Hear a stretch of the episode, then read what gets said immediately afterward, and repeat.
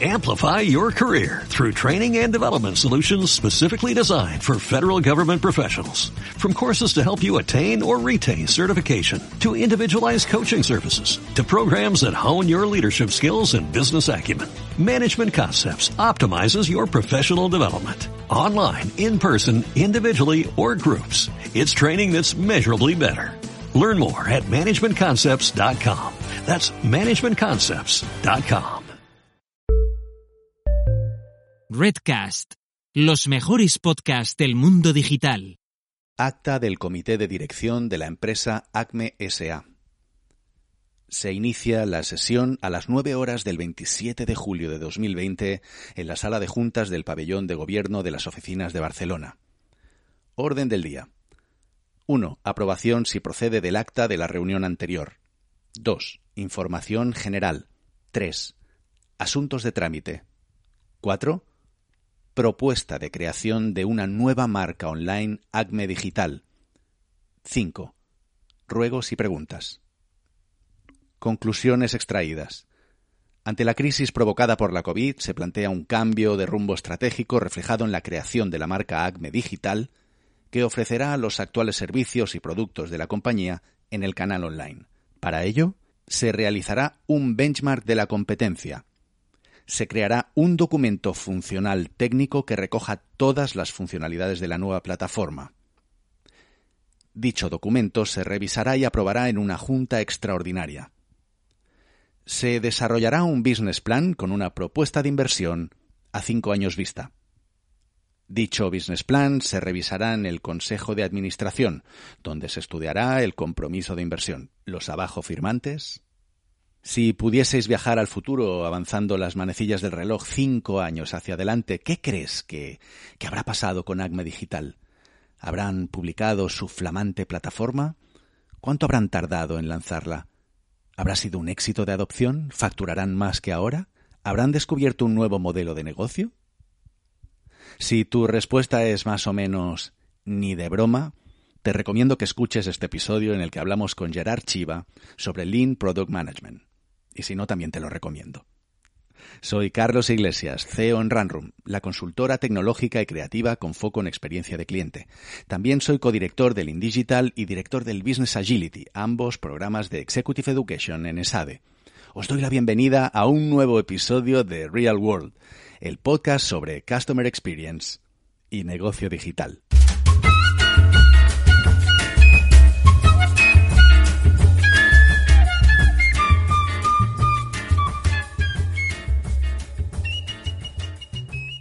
Pues nada, hablando de futuro, de pasado y presente, pues, pues aquí está, un episodio más para, para la historia, al menos para la mía, que no, no quiero sonar eh, napoleónico.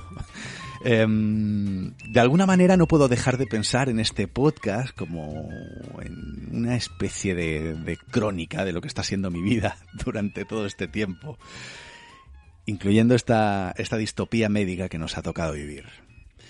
Y un puntito en la historia de este humilde podcast, estoy convencido de que lo va a marcar el, el hecho de haber entrado a formar parte de esta mi nueva familia que es Redcast, la red de podcast del mundo digital.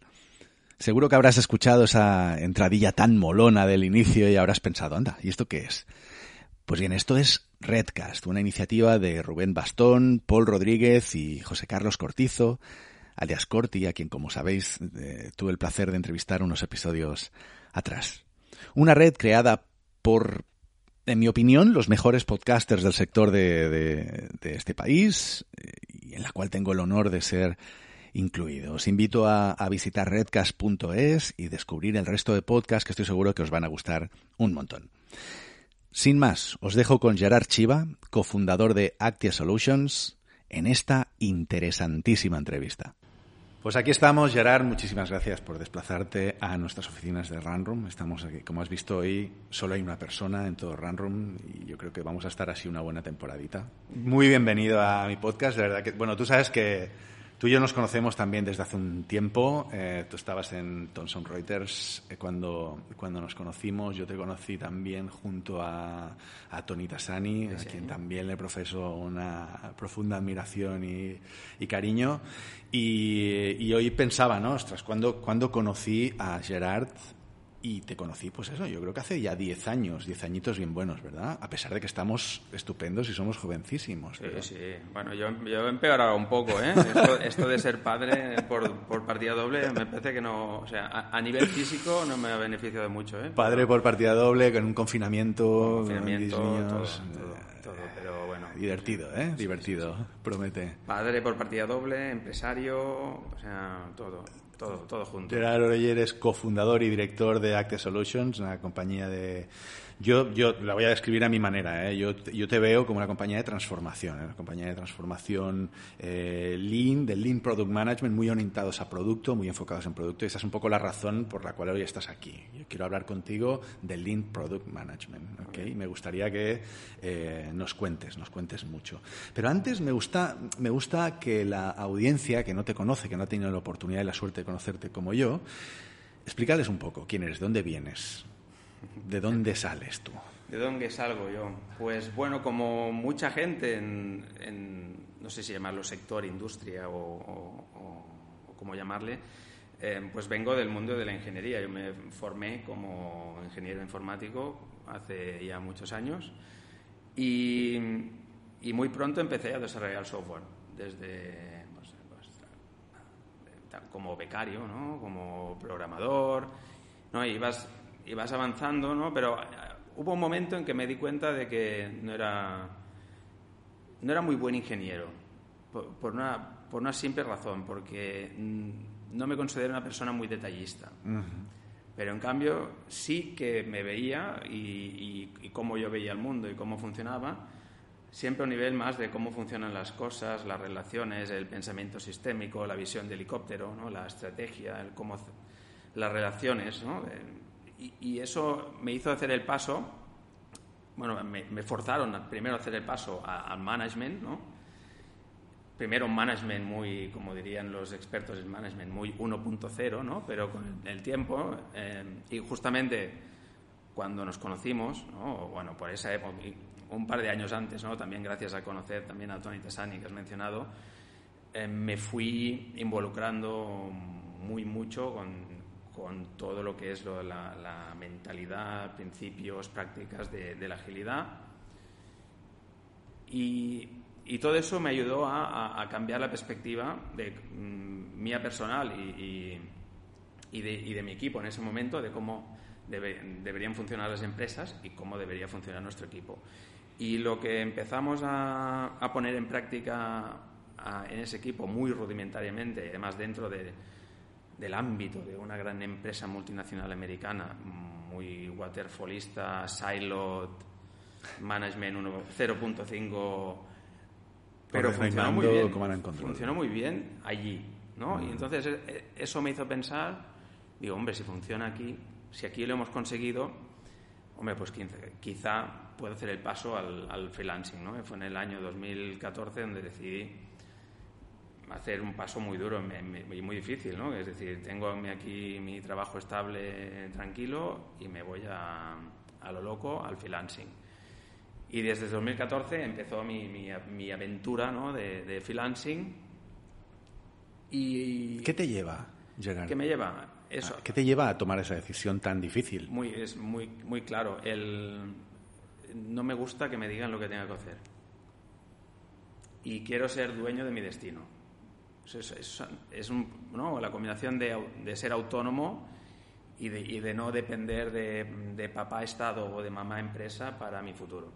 Es decir, como lo puedo hacer mal o bien. la autonomía, o sea, que digamos que la autonomía está en tus valores raíces, ¿no? Totalmente. La autonomía mía, la de los equipos, la de los equipos de producto, o sea, eso es, eh, creo que es clave en cualquier, y en una organización, y tú lo sabrás también muy bien porque vuestra empresa creo que funciona también de esta forma, ¿no? Em, la autonomía es clave para crecer, para desarrollarte, para incluso para los niños, ¿no? La pedagogía, ¿no? Autonomía, ¿no? No le digas todo el día al niño lo que tiene que hacer, ¿no? Pero eso fue uno de los grandes motivadores míos, ¿no? Y, y, luego, bueno, pues vi que eso, que en, ese momento fue un paso a lo que se llamaba entonces Agile Coaching, ¿no?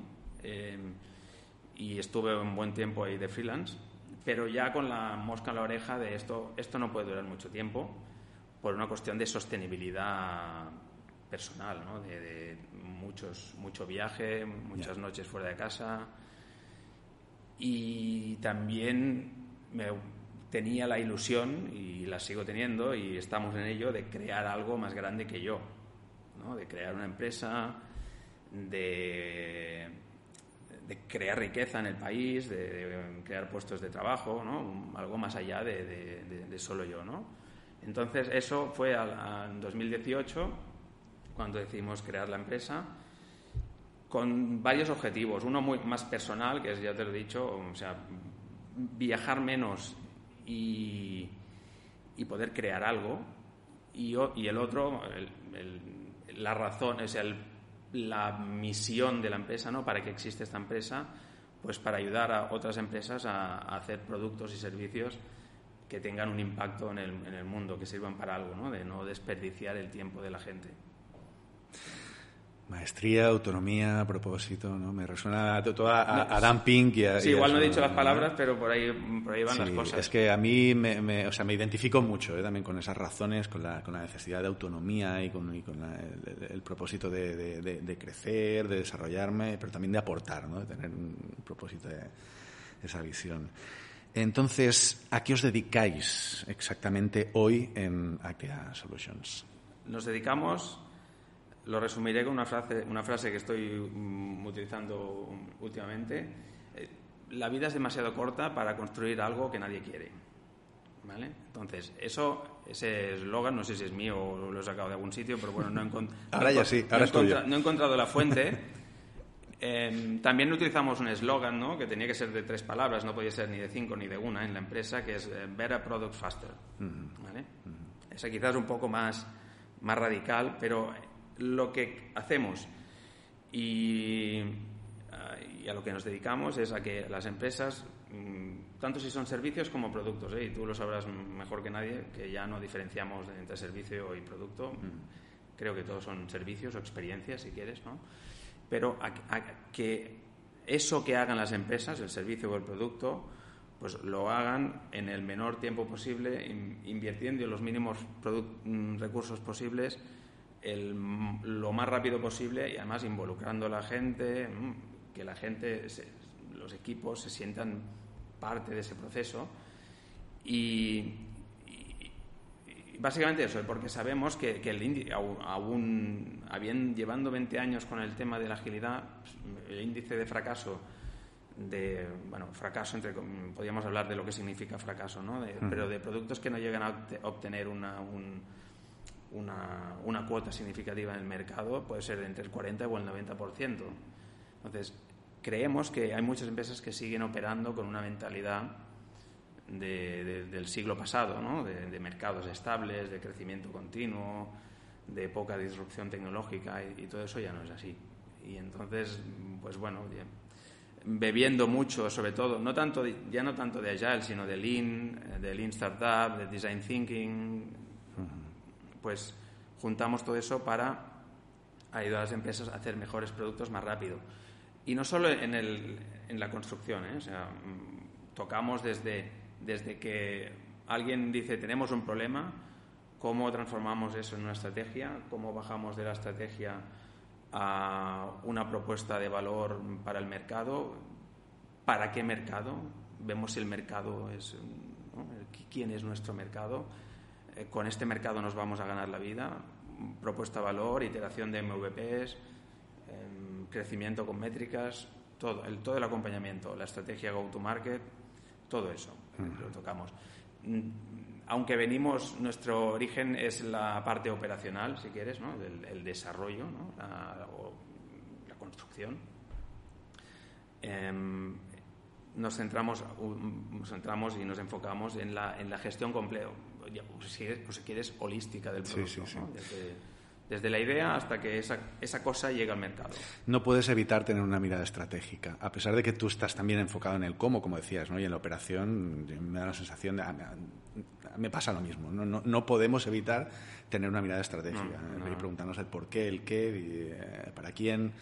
Eh, y yo creo que eso es, en mi opinión, es diferencial. Eres autor, eres autor. Soy autor, sí. Eres autor. Eso no lo puede decir mucha gente. Ya a mí me, da un profundo respeto eso. ¿eh? O sea, ser autor. Acabas de publicar tu segundo libro. Tercer. Tercer libro.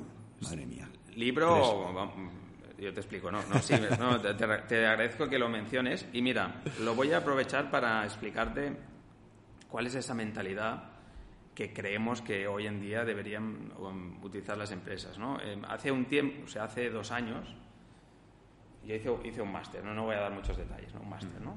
Y bueno, una de las cosas que te dicen en ese máster es que, resumiendo mucho, ¿no? Es que tienes que hacer un libro, ¿vale? ¿Ah, sí? Sí. Este era el, eh, o sea, pagaste una pasta para que te dijeran que tenías que escribir el libro. Exacto. Vale, lo he entendido. entre, otras muchas cosas, ¿no? Em, entonces, yo... Es que es superior a mí, o sea,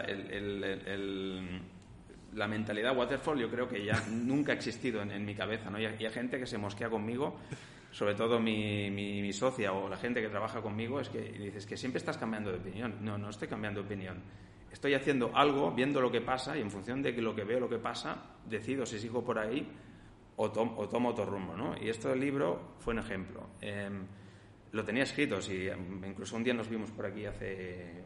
el, libro, el, libro de 30.000 palabras está escrito, ¿vale? Pero luego digo, ¿y, esto, lo, esto lo, lo va a querer alguien? ¿Le va a interesar a alguien? ¿Va a servir para algo? ¿Tiene valor? Exacto. Ahora, luego hablamos del valor. Apunta, apunta. del apunta, valor.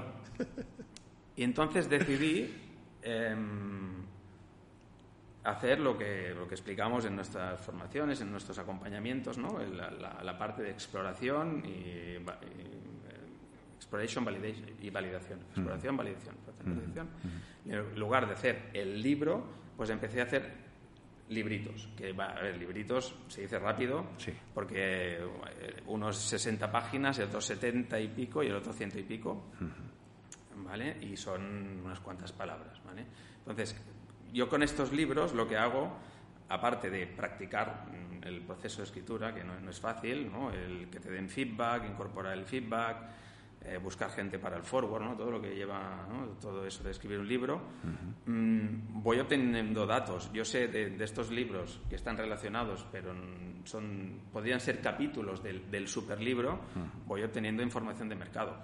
Sé cuáles se descargan más, o algunos están a un precio. están gratis, pero también están en, en. Si la gente los quiere comprar, los puede comprar. Y en nuestra web están gratis. ¿vale? Entonces yo sé cuáles se descargan más, cuáles se descargan menos la gente que me contacta, que no, preguntando. Entonces, todo esto me da información, de, información para poder decidir mm, en, el libro, en el superlibro, hablo más de esto, hablo menos de esto, ¿vale? Y voy a seguir, yo voy a seguir escribiendo mini libros. Igual nunca, nunca acabo escribiendo el superlibro, ¿eh? porque el siguiente seguramente va a ser de estrategia de producto, otro de, marketing de producto, y voy a ir añadiendo como, mm, si quieres, capítulos al superlibro y con esto nos da mucha información también de qué les interesa a las empresas y a qué perfiles de las empresas, porque yo sé quién se baja qué, libro, mm, si es ejecutivo, si es manager, de qué país y todo, todo esto es mucha información muy valiosa. Entonces, cometí el error de escribir el libro, pero bueno, como mínimo no cometí el error de publicar el libro y gastarme la pasta y el tiempo en, la publicación. Está el draft escrito, pero es un draft, ¿vale? Entonces, ahí hice una parada y dice, mm, no, esto sí no. Hay que ser, hay que ser valiente, desde luego, ¿eh? para hacer eso. Gerard, yo te lo reconozco. Además, yo, yo, yo he consumido bastante de tus contenidos, o sea, soy bastante bastante fan de tus contenidos. Me he visto un montón de horas de vídeo tuyo, ¿no? Y me, encanta todo lo que publicas. Me has hecho descubrir, eh, y yo lo reconozco, ¿eh? y además lo voy explicando, ¿eh? Gerard Chiva, eh, me has hecho descubrir eh, pues cosas como el Hoshin Kanri, entenderlo mucho mejor, un montón de... Yo he aprendido un montón contigo te lo agradezco, te doy las gracias por ello. Valoro más que, bueno, no sé si más que nadie, pero valoro muchísimo eh, precisamente esa, esa, esa, entrega de valor constante, esa entrega de, de, contenidos, es muchísimo esfuerzo generar contenido, soy muy, muy consciente de ello. Así que, aprovecho eh, para agradecértelo y reconocértelo. Y, muchas gracias porque no, o sea, hasta que no, hasta que no te metes en ello. Sí, mm, sí, sí. Aquí hay, muchos, hay, muchas, derivadas, además. No solo es el esfuerzo, también es la exposición, es el verte a ti mismo, ¿verdad? delante de una cámara. es, que, yo soy tímido hasta en las redes sociales, imagínate. o sea, o sea, a, mí lo que me cuesta exponerme. Si, si, publicara todo lo, quisiera, lo que quisiera publicar, o sea, o sea, hay una fuerza en mí que es superior a, ello, ¿no? Me, me, me tienen que empujar a veces, ¿no? Porque yo aprovecho para recomendar a todos los oyentes que exploren tus contenidos porque son de una calidad excelente, eh, lo digo de verdad y, los recomiendo muy a menudo, o sea que mm, eh, pondré el enlace de tu web, de la web de Actia en, en, las notas del episodio y espero que, tengas muchas visitas y muchas descargas porque merece la pena. Gerard, ¿qué problemas te encuentras? en las empresas. ¿no? Tú antes me, ya me has hecho una, un poco una introducción de, qué es lo que sucede ¿no? normalmente, pero ¿qué, ¿tú qué te encuentras cuando llegas a una compañía que, te pide ayuda? Mira, lo que estoy viendo últimamente, y estará muy relacionado, es que hay muchas empresas, a ver, hay muchos tipos de empresas. ¿eh? Em, eh, quizá con las empresas, lo que nosotros llamamos las nativas digitales, no nos encontramos esa tipología de problemas, ¿vale? Pero también, ahora entraremos en ello, ¿no? Pero el, problema principal es que las empresas siguen pensando y, da, y quizá queda igual un poco el tamaño, la edad, la industria, ¿eh? siguen pensando en proyectos. ¿no? Sí, esto, del tamaño es verdad, todo el mundo pregunta, ¿tú crees que las pequeñas o las grandes no tienen nada que ver con eso? No, creo que tiene mucho que ver con la mental, sobre todo las pequeñas, la mentalidad de los fundadores. Y claro, un fundador de una startup de healthcare puede ser muy bueno en su especialidad, que es la medicina, pero no tiene idea de Lean Startup. Y, quizás sigue pensando ¿no? en las fases de desarrollo de, un medicamento, ¿no? que es un año para la no sé qué, a la fase preclínico, clínico, experimento, no sé qué. Entonces, hay mucho. O sea, yo creo que el, el, ser humano, y eso alguien que sepa más del tema que esté escuchando este podcast en el futuro puede saber. Yo creo que el, ser humano es, por alguna razón es como, como secuencial por definición, como waterfall. Primero hago esto y luego cuando acabe haré esto y cuando acabe cuesta mucho llegar a esta mentalidad de, de suponer qué problemas me encuentro. Pues que la gente mm, cree que por el hecho de construir algo te lo van a comprar. Mi solución. Sí, mira, justo eso también. La gente piensa en soluciones y no en problemas en el mundo, ¿no? ¿Qué problema voy a solucionar? ¿no? Aunque muchas veces te digan, construyeme un, un taladro de color rojo. Dices, vale, pero tiramos, ¿me permites tirar unos pasos para atrás y ver qué, quién va a necesitar un taladro o, qué problema hay? Este es uno de los ejemplos que pongo en el libro, porque si tú analizas eso, ¿no? dices, ¿cuál es, qué problema voy a solucionar? quiero colgar un cuadro en la pared. Vale, entonces las opciones tienes desde tiras autoadhesivas que aguantan 10 kilos hasta el velcro, hasta hay muchas muchas opciones. Quiero colgar una estantería para libros, vale. Quizá entonces necesitas un taladro, vale. Entonces uno de los problemas que nos encontramos es que la gente y el ser humano creo que tiene tendencia a pensar en soluciones. tengo una idea. Tengo un martillo. Sí. He tenido la idea de mi martillo. Construyo un martillo. ¿Y por qué un martillo y no una espada? No, no sé. Entonces, ese es uno de los problemas, ¿no? Deja que busquemos problemas a solucionar en el, mundo, ¿no? Y, quién tiene esos problemas y cómo lo vamos a medir, ¿no? ¿Qué cosas mm, encontramos problemas más? Eh, eso, que la gente sigue pensando en proyectos y no en productos, Entonces, pues, los proyectos empiezan y acaban y los productos, bueno, sí que empiezan y acaban, pero... Sí, pero bueno, acaban cuando se acaba la pasta o cuando ya deja de tener sentido. o los vas o los vas cambiando, los vas adaptando. ¿no? Y un producto sigue un ciclo de vida muy largo y no es lo mismo desarrollar la, primera, la primera versión del producto para el early market que para el, para el, ya no me acuerdo del nombre, ¿no? para, el, gran market ¿no? que tienes después. después hay como múltiples product market fits a lo largo de, la vida de un producto. y, y parece ser que, que, todo es, ya lo he hecho ya está, ¿no? Ya lo he pensado y ya está, ya, ya lo he escrito ya está. No es, no es eso, ¿no? Entonces, eh, problemas que nos encontramos también, pues que las empresas mm, tenemos una idea, oh, esto lo vamos a petar, vamos a, vamos a hacer el budget anual y lo vamos a asignar a este proyecto, o incluso, aunque sea, da igual, a este producto, ¿no? Y vas a, vas a, a reservar ¿no? los recursos y las personas para ello ya eh, upfront suponiendo que eso va a ser un éxito. Entonces, la, mentalidad que creemos que es, funciona hoy en día y la que está funcionando en el mundo de, la inversión de las startups es mm, conforme vas reduciendo riesgo o vas em, reduciendo incertidumbre, vas invirtiendo más. Entonces, no necesitas toda tu infraestructura en Amazon Web Services y 15 developers si aún no sabes si eso te lo va a comprar alguien. Entonces, hay, es como un, eh, desarrollar un producto o, llevar a la vida al mercado un producto es un proceso continuo de reducción de la incertidumbre. Al principio de todo, cuando tienes mucha incertidumbre, es muy barato reducir esa incertidumbre. Por eso, y, vosotros lo hacéis eso, supongo que mucho, ¿no? Esa exploración inicial de hablar, observar a los clientes potenciales, hablar con ellos, cuáles son sus, jobs to be done, qué están haciendo, ¿no? Todo, todo eso, ¿no? aunque vas reduciendo incertidumbre. Y conforme vas reduciendo incertidumbre, tienes que pagar más. Es como ir comprando respuestas a preguntas que cada vez son más caras. Y como bien decía en un webinar que hicimos hace poco Eduardo Ferro, em, escribir una línea de código es un liability. Es decir, tienes que hacer todo lo que puedas para escribir el menor código posible. Esto desde el punto de vista del mundo digital, ¿eh? pero es decir, hay una parte inicial de discovery, que le llamamos discovery, o le puedes llamar como lo quieres llamar, exploración, es decir, de intentar validar lo que vas a construir antes. ¿vale? Y eso ya es criterio del equipo, del product manager, de si es una cosa que has hecho 20.000 veces y sabes que va a funcionar, pues no hace falta que nos liemos ahora a entrevistar a los clientes. Pero si es una idea nueva, o una nueva línea de productos, un nuevo target segment, hombre, vamos a hacer una exploración para no meternos a a picar código, que lo vamos a hacer muy rápido, continuous integration, continuous todo lo que quieras, vamos a hacer muy rápido algo que nadie quiere. Entonces, no hace falta. Y, en ese camino también vamos a aprender muchas cosas. Ese es uno de los fallos también habituales. ¿no?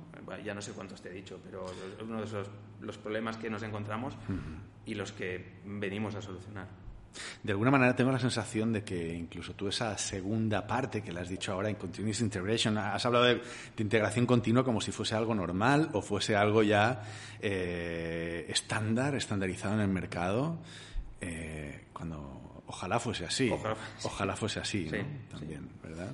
Eh, totalmente de acuerdo, pero sí que es cierto, y al menos en nuestra experiencia, que claro, tampoco tengo una muestra estadística, mm, yendo a, posibles clientes, a prospects o a clientes de, digamos, de industrias que consideraríamos lagars dentro del agilismo, eh, insurance, banking, pharma, sobre todo, etcétera. La parte de delivery está bastante avanzada, mucho más de lo que nos pensamos. ¿eh? Pensamos que solo Facebook y Amazon y estas empresas tienen un delivery potente, pero mm, yo me he sorprendido en los últimos dos, tres años de, cómo han avanzado las grandes empresas en este aspecto. Pero sigue fallando la parte de decidir qué construir. Es muy interesante esta visión que tienes tú, ¿eh? porque realmente yo escucho muy a menudo que sí, sí, vale, el negocio está muy bien, pero ¿qué pasa con la, qué pasa con la técnica? ¿no? ¿Qué pasa con el TDD? ¿Qué pasa con la integración continua? ¿Qué pasa con.? ¿no? Y, sin embargo, esto que tú estás diciendo, desde tu perspectiva y tu visión, me parece que tiene mucho valor, porque eh, lo, que yo escucho es, oye, sí, sí, es verdad, claro que las prácticas de ingeniería de software son importantes, claro que tenemos que tener una, application lifecycle management eh, como Dios manda, pero es que muchas veces estamos construyendo muy rápido y entregando frecuentemente cosas que no necesitamos, que nadie quiere utilizar. Mm. Y eso es muy grave, porque es que eso vale mucho dinero. Sí, y eso es un ejercicio que hacemos con... nos gusta hacer, no, somos muy de, de, workshops, pero sí que hay ejercicios que crean que, generan cierto impacto no es decirles a, head of product product manager o product owner decir oye mm, eh, coge el roadmap del año pasado roadmap o lo que le llames em, para no entrar ahora en discusiones sobre roadmaps y todas estas cosas y de, tendrás los datos, digo yo, ¿no? De, todo lo que hiciste, dime cuántas cosas han funcionado. Algunos te responderán, no sé si han funcionado, que ya estamos en otra discusión porque, mm, claro, tienes que tener un mecanismo, un sistema de métricas y de, medir el impacto de lo que tú estás haciendo, ¿vale? Suponiendo que eso existe y, ves claramente como un 40, un 30 y, que no hay, o sea, que no hay nada, no hay, no hay nada malo en eso. La cuestión es asumir que eso sea así, que la mayoría de ideas que tienes van a ser un fracaso. Fracaso en el sentido de que no van a funcionar, ¿eh? Sí, como tú esperas. Claro, y, pero, pero a ver, ¿qué hemos aprendido de eso? Y si, ¿qué mecanismos tenemos en todo el proceso, desde la idea hasta el mercado, de poder parar algo a tiempo? ¿No? El famoso kill, pivot, persevere, ¿no? Del Lean Startup. Lo matamos, lo avanzamos un poquito más o pivotamos. Pivotar puede significar, pues, oye, esto iba para el segmento de, de, jóvenes de 15 a 30 años y resulta que no, que va para mm, mayores de no sé qué edad, ¿vale? Eso es un pivote. quizá el mismo producto orientado al, un segmento de mercado distinto. Totalmente distinto, con otra, quizá claro, variando la propuesta de valor, incluso el pricing, etcétera, etcétera. Pero solo eso, no tienes que tocar nada del producto, en esencia, ¿no? Pero, pero puede ser la diferencia entre el éxito y el fracaso. Es ¿qué, qué mecanismos tienes ¿no? en tu, tu, proceso hasta que algo lleva al mercado para tener esos puntos de decisión, que no, no son por fases, son por iteraciones. Oye, que tú, dentro de la importancia de, de, llevar a cabo un producto al mercado, ¿no? Tengo muchas preguntas, se me, se me acumulan las preguntas en la cabeza. ¿eh? no, no, tengo muchas preguntas en el sentido que me, tengo muchas ganas de escuchar tu opinión eh, sobre muchas cosas, no, no, nos va a dar tiempo a todas, ¿eh? pero sí que, em, por ejemplo, hay una pregunta que a mí me surge siempre, ¿no? Es cómo condiciona, en la, o sea, ¿por qué sucede que de repente los time to market de, un producto son desastrosos, ¿no? O que tardamos demasiado tiempo en, en lanzar un producto al mercado, ¿verdad? O a, poder testear o a poder... Bueno, ¿en qué medida crees que afecta la organización formal de una compañía a, este fenómeno? ¿Tú qué dirías? Afecta, bueno, afecta mucho. Mm, esto me parece que lo hablamos el día que, que, estamos al revés. Yo te estaba me entrevistaste entrevistando. Yo te estaba entrevistando. ah, sí, yo no me acuerdo. Em, tiene que ver con el. A ver, ¿cómo lo, cómo lo explico? Mm, y tiene que ver también con qué hacemos y, qué no hacemos en nuestra empresa. En cierto punto tomamos la decisión de enfocar nuestro trabajo con nuestros clientes y con nuestros partners que también tenemos en en lo que nosotros llamamos el, hardcore de las empresas. Estructuras, procesos, estrategia. Y dejar para, para otros cambio cultural, liderazgo, mindset, cosas de esas que no, no, voy a poner ahora un nombre, adjetivo, etc. ¿Vale? Fue, fue una decisión tomada concienzudamente y una decisión estratégica. ¿vale? Entonces, creemos que lo que tú has dicho influye muchísimo. Es decir, mm, nosotros creemos que las estructuras influyen en, las acciones que, toma, que, realizan las personas dentro de esa, organización. Es decir, si tú estás, si tú estás estructurado en... Es que es inevitable, ¿no? Si tú tienes el, el dominio, ¿no? El, el, reino de marketing, tienes el reino de ventas, y tienes el reino de producto, y el reino de, ingeniería, pues cada uno será muy difícil evitar ¿no? que se formen la, ¿no? las... Porque creo que los humanos también funcionamos un poco así, ¿no? Las, las tribus, las asociaciones, los, amiguismos y las, y las luchas, ¿no? Hmm. Entonces nosotros hmm. creemos en, en, el concepto de Lean, de Value Stream, que le podemos llamar equipo de productos si quieres, dependiendo del tamaño, donde donde donde realmente todos trabajan para un objetivo común y, de una forma, de una forma compartida de, trabajar. Entonces, y, si quieres te añado un tema que es el... es que lo otro hoy en día pensando esto saldrá. es la, paradoja de la tiranía de, de Lean y Agile. Que, qué interesante me, estoy, me estoy yendo, pero no, no, creo que, profundiza en esto, creo que llegaré a, conectar. Tú que, eres un tuitero profundo, no como yo, habrás oído hablar de la, de la, de la paradoja de la intolerancia. Es decir, hay que ser intolerantes con los intolerantes para que su intolerancia no avance en la sociedad. ¿no? y, y, nosotros creemos que, a, diferencia de mucha otra gente, ¿no? que la, la, en la paradoja de la, de, la, de la, tiranía de la Agile y del Lean. Es decir, que tú para cambiar una organización a, a un modelo descentralizado, a un modelo de autonomía, lo puedes y muchas veces lo tienes que hacer desde una perspectiva dictatorial. Sí, sí, sí, sí, sí, ¿Vale? Habrá otros que harán otras cosas. y esto está muy bien explicado en un libro que se llama Lean Thinking de de Womack, el, el, director del, del Lean Enterprise, del Lean Institute. me, lo leí, me, lo leí, por tu culpa ese libro.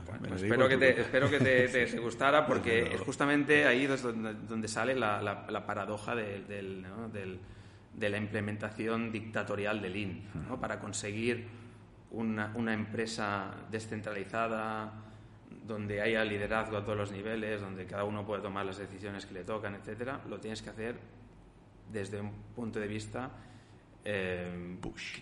push, ¿vale? Pues eh, push era la palabra. Habrá gente que no estará de acuerdo con esto y me parece bien, ¿eh? pero nosotros em, no tampoco entramos en eso. Nosotros eh, vamos, vamos a nuestros clientes y decimos, mira, estas son las estructuras y los procesos que tenéis que utilizar.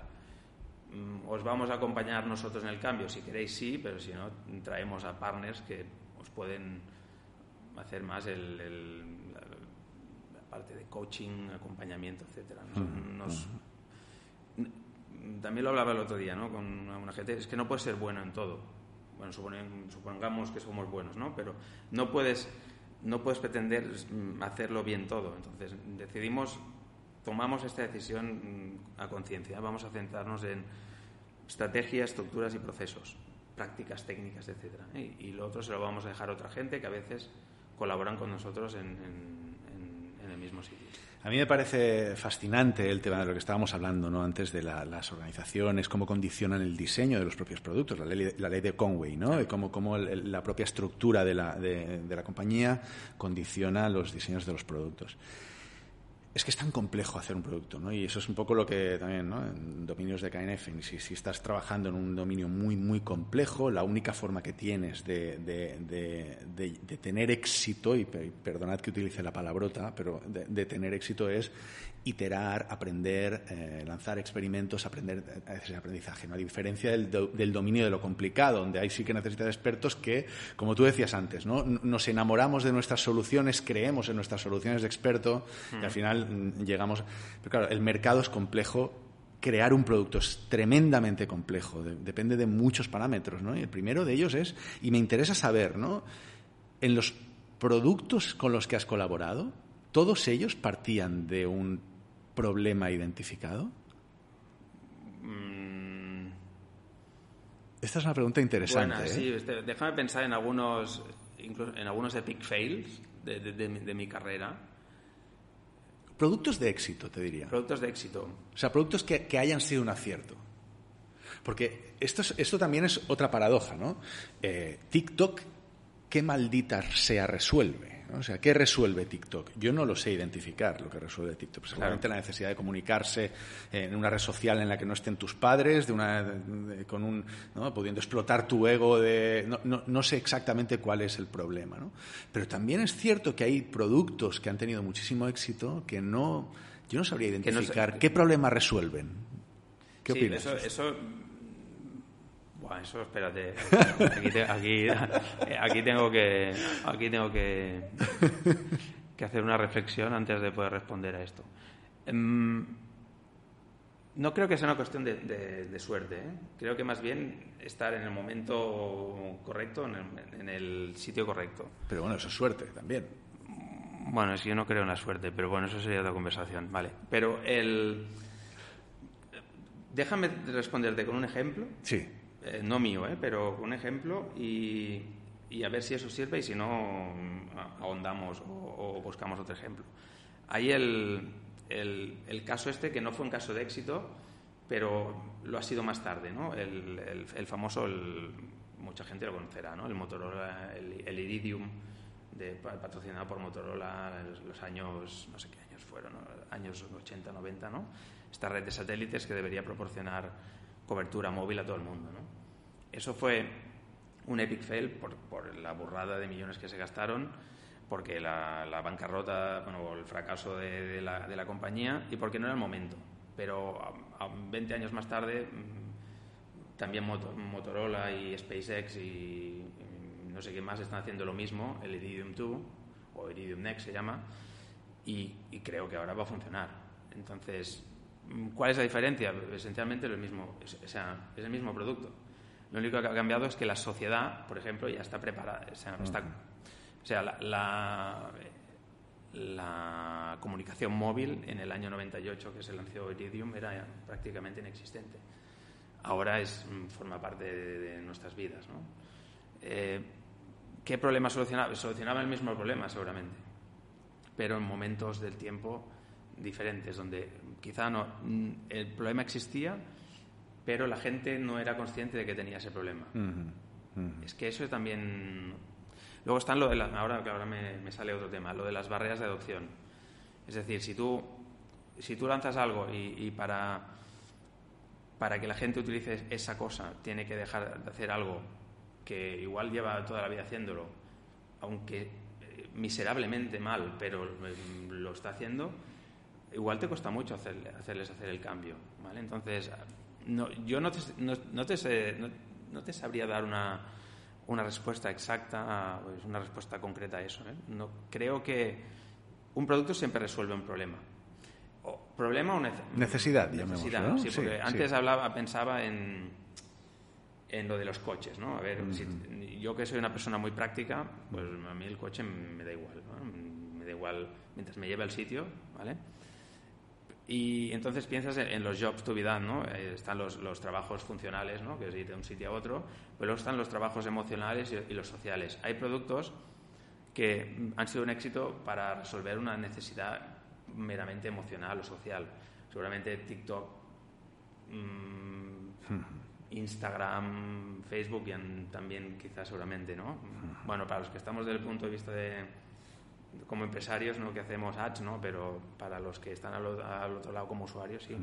Entonces, creo que siempre hay, o sea, si no hubiera esa necesidad barra problema, mm, no sé, se me ocurren pocos productos ahora que, que, digas, mm, no solucionan nada en el mundo. Yo estoy muy de acuerdo contigo. ¿eh? Lo que pasa es que hay otra, hay otra, ¿no? Veía hace un par de años o así un documental sobre Steve Jobs que es como eh, ese genio, ¿no? Todo el mundo lo tiene como el, genio del producto, ¿no? es un tío absolutamente brillante y con una, y con una visión de, producto como probablemente no ha habido otro mm. en, la historia de la humanidad, muy probablemente, ¿no? Bueno, Henry Ford. Henry Ford, es verdad, sí. Em, Jobs, Jobs decía, ¿no? y explicaba un poco su salida, no recuerdo exactamente, la voy a liar porque me he metido en este berenjenal, pero él explicaba un poco cómo fue su salida de Apple, que luego volvió, ¿no? y, con HP. Entonces él, se ponía frente a HP, ¿no? y HP decía que HP para él era una, empresa de analítica, era una empresa de procesos, era una empresa de método, que creaba producto en base a la métrica, en base a la analítica, en base a los procesos, y que Apple creaba producto en base a la emoción, en base al, al a la belleza, en base a, la genialidad. O sea, utilizaba la genialidad, la inspiración, mm. ¿no? Y que eso era mucho más disruptivo en potencia. ¿no? Y, esto, esto es algo que siempre ha estado, ese, debate encima de la mesa. me parece apasionante. Tengo de este más sobre eso, a ver si, me acuerdo, si me acuerdo de los dos. Venga. Uno, el, para poner, por ejemplo, el iPhone. Hay gente que sé que, que el iPhone fue una noche de inspiración de Steve Jobs y al cabo de dos días están produciendo el iPhone. Eh, el iPhone tiene detrás, no sé si son siete o ocho años de, iteración. De, la primera versión del iPhone me parece que era un, un, un Motorola con una con una es que estamos hablando de hace muchos años, ¿eh? de los noventa y tantos. Sí. Está, eh, hay un libro que se llama The, One Product donde explica la, evolución de, del, del, iPhone. Entonces, yo no sé, o sea, no conozco HP, ¿eh? pero la innovación sigue en proceso. Y eso también lo explica muy bien Clayton Christensen. Y, hmm. Es decir, no, no, tú no tienes una idea y la lanzas y funciona. Es que pueden, Puede ser, porque hay un 30% que sí, ¿vale? Pero el 70%, que es mucho, no va a funcionar. Entonces, pues, puede ser que se junten los astros y, lo, claves, sí. Pero si eso no soluciona algo en el mercado, ¿vale? Y el punto 2 no me acuerdo cuál era. Em, Steve Jobs, era... Analítica. Ah, eso, un, un, tuit que leía un día, ¿no? de un experto en user experience o algo así, no, sé exactamente, no me acuerdo, ¿eh? porque no era una persona que seguía, sino que fue un retweet. Decía que, que, la gente no compraba, no, compraba productos o no compraba, no, compraba productos, sino que compraba experiencias. Y yo respondí, hombre, yo no sé la gente, ¿no? pero yo que soy una persona muy práctica, si compro algo que no hace mi vida mejor, más rápida, más eficaz, más eficiente o mejor en alguna forma, no lo compro. ¿vale? Y creo que en, el mundo habrá de todo. Por ejemplo, yo soy mm, fan, no sé si fan o no fan, pero tengo todo el ecosistema de, Apple. ¿Por qué no, me, no me compro un Samsung? que incluso seguramente tecnológicamente es superior al iPhone, ¿no? Pues porque em, la primera vez que probé un Samsung dije, mm, yo no sé cómo sean ahora, ¿eh? pero esto no funciona igual que un, que un iPhone. Y ya está, y ahí se acabó. o sea, la... Y no era una cuestión de, oh, es un Apple, me da igual, si incluso seguramente el Samsung Galaxy no sé cuántos era más caro que el iPhone y tenía tecnología superior. Pero la usabilidad era mucho mejor eh, en, ese caso del iPhone. Entonces siempre hay algo y Puede ser que no sepamos expresar ¿eh? o incluso cuantificar, pero hay, algo que, que, te hace decidir por utilizar un producto y, no otro. Mm, puede ser el precio solo. Bueno, precio es un factor, pero hay muchos más. Total, totalmente de acuerdo. Creo que y es posible que haya sectores o, tipos de producto que a lo mejor son mucho más cercanos, o sea, o la propuesta de valor tiene mucho más que ver con features, tiene mucho más que ver con especificaciones técnicas, y otros muchos productos que son mucho más cercanos a la experiencia, a la mm. emoción o, al impacto. Em, en cualquier caso, tú has dicho una cosa eh, que a mí me ha llamado la atención hace un rato, ¿vale? que es que a la hora de evolucionar un producto, y, creo que es, ha sido brillante lo que decías, ¿no? que era eh, al principio tú te gastas el dinero en reducir incertidumbre. Básicamente construir un producto es el, management, la gestión de la reducción de la incertidumbre, ¿verdad? ¿Por qué decías que cada vez tienes que pagar más? Esto es por una cuestión que no soy un experto en esta ciencia, ¿no? pero eh, de la, teoría de la información, o sea, la información tiene un valor, ¿no? Entonces, Em, o un coste, si quieres. Eh, conforme tienes más incertidumbre, es decir, o menos sabes, menos te cuesta aprender mucho. Es como ahora viene cuando tengo que dibujar una gráfica en audio. En audio, ¿no? Es decir, si, nos imaginamos una gráfica, ¿no? El eje, vertical y el eje horizontal. En el eje vertical tenemos la incertidumbre y en el horizontal el, el, la, informa, la información que necesitas.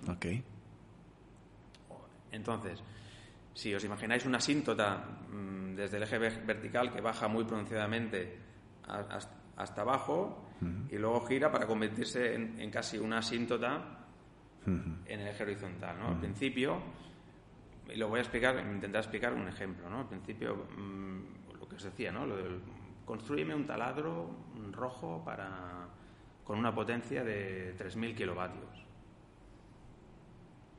Esto puede ser una... esto cada product owner, product manager o head of product que nos esté escuchando lo pueda trasladar a su mundo. Recibe muchas peticiones de este estilo. ¿eh? Construye esto, haz esto. O un cliente me ha pedido esto. ¿Vale? Entonces, lo primero que tenemos que hacer es, es a, muy, a, a, un coste muy bajo y incluso en un tiempo muy corto, es decir, vamos a coger cinco clientes potenciales y a preguntarles qué es lo que están intentando hacer. Esto cuesta poco. Y si de los cinco o diez, los diez te dicen que eso no les interesa para nada, ya, ya puedes estar casi seguro, y no es una muestra, aunque me digáis que no es una muestra estadística, no, Nielsen Group dice que con el con cinco, con, cinco, con cinco entrevistas puedes sacar el 80%. Yo, sigo los de Nielsen porque tienen ahí tienen también una, una de contenido que parece la enciclopedia británica de, del, ¿no? de la exploración, el Discovery. Y sí, eso es lo que dicen. ¿eh? Si con cinco, a ver, dependiendo de lo que estás validando, ¿no? Pero para una pregunta concreta, ¿tú haces esto en tu vida o esto te preocupa? Y dices, no, no me preocupa. Piensa en otra cosa, ¿no? Entonces, ¿eso que te ha costado? Eh, preparar un cuestionario y hacer cinco entrevistas de 500 euros, ¿vale? Entonces, no mm, a eso me refiero. Y has aprendido mucho o te has evitado invertir muchos millones, ¿no? Entonces, dependiendo del producto, si es más tecnológico, si es un B2B, un B2C, si es un marketplace, o sea, las incertidumbres vendrán en diferentes partes del modelo de negocio. Entonces, ahí está en visualizar el modelo de negocio, detectar esas incertidumbres y explorarlas y validarlas con prototipaje rápido lo más rápido posible, pero aún no has construido nada. Lo máximo que habrás construido es un prototipo que igual luego lo tiras a la basura, ¿vale? Pero ya está, no, has invertido gran millones y, tampoco has afectado a tu marca. eso es. Claro, cuidado con lanzar algo que sea un epic fail. ¿eh? Que todos. sí, sí. La, Larry Ellison tiene los suyos, Steve Jobs tiene los suyos y Amazon tiene, todos tienen, ¿eh? No, no, que a ver, hay marcas y, no, no, pasa nada, ¿no? Pero, no, pero esto es verdad que a Google esto le ha hecho mucha mella. Estos, estos los fails de los Waves y las Google Glasses, y, o sea, son, son recurrentes que se utilizan como ejemplo canónico de, de fails con... con... Y, eh, ¿Hay un silver bullet para eso? No. Mm. ¿Se puede reducir la probabilidad de fallo? Reducir la, reducir la probabilidad de fallo, sí, yo creo que Yo creo que también. O con mínimo... Mm, parar antes de, antes de cuentas y, y, eso enlaza también con un poco con, nuestro propósito como empresa, ¿no? que está en, en, decir, nos pasamos mucho tiempo trabajando para, en otra empresa, para otros, pues con mínimo que ese tiempo sea un tiempo de valor para nosotros y para la sociedad. Entonces vamos a intentar que lo que haga la gente pues, mm, tenga un impacto en el mundo, ellos aprendan, pueden decidir parar a tiempo y, hostia, hemos descubierto esto, vamos a hacer otra cosa. Eso creo que a nivel de, de, motivación de, la gente en las empresas es muy potente y no que te hagan hacer algo que incluso ya estás viendo que va a ser. Y yo he, partido, yo he estado en procesos, en proyectos, en proyectos o productos de esos, ¿no? Que dices, esto, esto. No a ninguna parte. Nos están diciendo que lo hagamos, pero esto no va, que no va, que no va, que no va a ir. Gerard, para cerrar, te quiero hacer la pregunta más abierta que te puedo hacer en este momento, ¿vale? ¿Qué es valor? valor para mí tiene, tiene mucho que ver con lo que te decía antes. ¿eh? Es mm, crear un impacto positivo en, en la vida de, persona barra usuario barra cliente. Para mí eso es valor. Cada lo, lo, malo y lo bueno del valor es que siempre se mide desde el punto de vista del, del que lo recibe, no del que ofrece. ¿no? Entonces, como empresa de producto, aunque nos llamemos, utilicemos esa expresión, mm, somos empresas de producto, pero desde un punto de vista lean somos empresas de experiencia de cliente. Es decir, lo que, si tú lo que tú haces no provoca un cambio positivo en la vida de tus clientes, aunque positivo, tú lo puedes ver como que es esta mierda de TikTok, ¿vale? Pero alguien, toda esta millonada de gente que lo está utilizando, le ve un valor. Mm, valor de, ¿no? de, qué sé, de, ego, de lo como quieres llamar, ¿no? Eso es lo que tienes que conseguir como, como, como empresa, detectar qué es ese valor y cómo lo miden los, los usuarios, los clientes, ese valor. Entonces, eh, para mí es hacer mm, la vida de alguien mejor. Para mí es eso, eso resumiría lo que es valor. Pues muchas gracias, Gerard. Yo, yo no sé si te quedas con ganas de decir algo. No, no, Podríamos yo- estar hablando aquí Si seis, más- seis horas Si más. tienes más preguntas, no, yo da- darte las gracias por este tiempo. Eh, estaba muy nervioso, ya no tanto, pero bueno, el- el- se me ha ido pasando con el, con el rato y espero haber aportado algo y, y bueno, eh, muchas gracias y Yo me quedo con varias ideas bastante, bastante lúcidas, te diría. A mí, yo cada vez que hablo contigo, ya te lo he dicho muchas veces, yo cada vez que hablo contigo aprendo cosas. Eh, me quedo con varias ideas bastante lúcidas, me quedo con la idea de, la reducción del riesgo, ¿no? O sea, ver ese, la gestión de- del producto como, como un proceso de reducción de riesgo constante. Eh, muy interesante la conversación. Muchísimas gracias a ti. y nos vemos, nos vemos pronto. Muchas gracias. Y hasta aquí, amigos y amigas, este episodio de Real World, el podcast sobre experiencia de cliente y negocio digital. Muchísimas gracias por llegar hasta aquí, hasta el final de este episodio. Espero que te haya inspirado, que hayas descubierto nuevos conceptos, nuevas ideas que te ayuden en tu desarrollo personal, profesional y en la transformación de tu compañía si es el caso. Gracias por compartir en tus redes sociales, por, por comentar en tu plataforma de podcasting preferida, por esos likes, esas reseñas que tanto me ayudan a ganar visibilidad y por todas esas muestras de cariño que tantísimo me llenan y que en definitiva le dan, le dan sentido a todo esto. Un fuerte abrazo y os espero en el mundo real.